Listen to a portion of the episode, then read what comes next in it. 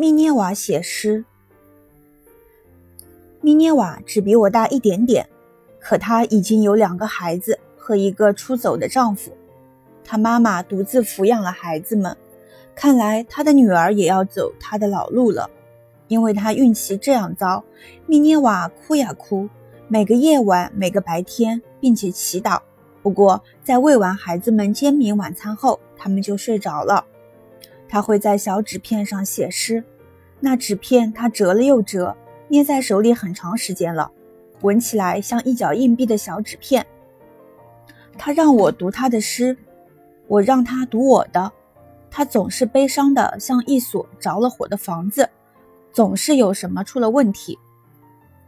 他麻烦太多了，最大的麻烦就是她丈夫会出走，而且不停的出走。一天，她不想再忍了。他让他知道够了就是够了。从门里出去的是他，从窗户里出去的是他的衣服、唱片和鞋子。门锁上了，可那晚他又回来了，从窗户扔进来一块大石头，然后他很难过，他就又开了门。老故事。过了一个星期，他浑身青紫的跑过来问他该怎么办。